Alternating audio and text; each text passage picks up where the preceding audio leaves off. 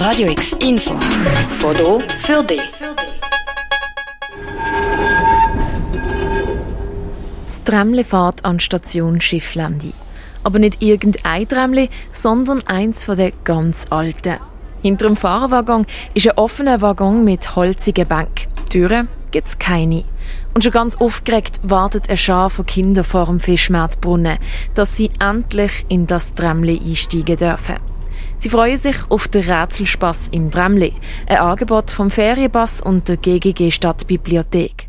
Wir fahren ähm, von der Schifflände aus über die mittlere Brücke, dann äh, zum Messeplatz bis zum Badischen Bahnhof. Vom Badischen Bahnhof dann wieder zurück über den Messeplatz und ähm, dann auf der, zu der Drei-Rosen-Brücke, Voltaplatz, Kannefeldpark, Schützenmattpark und über den Bahnhof dann wieder zurück.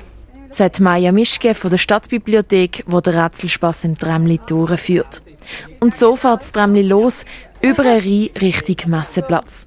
Das müssen sich die Kinder merken. Sie haben nämlich am Anfang einen Fragebogen bekommen mit verschiedenen Fragen und Aufgaben zu Basel. Und eine von diesen Fragen ist, wie viel Mal überqueren wir mit dem Tramli Rhein? Oder wie viel Stockwerk hat der Messeturm?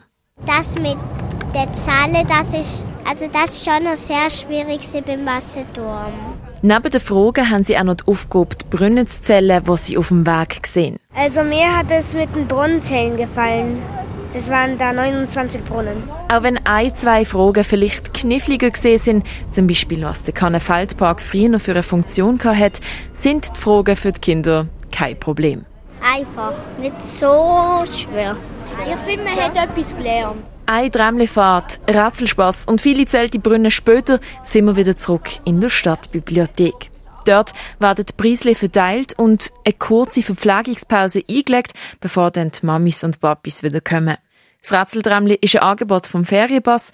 Das und noch viele andere Angebote findest du auf basler-ferienpass.ch. Für Radio X, die Noemi Keller. Radio X, mehr Kontrast.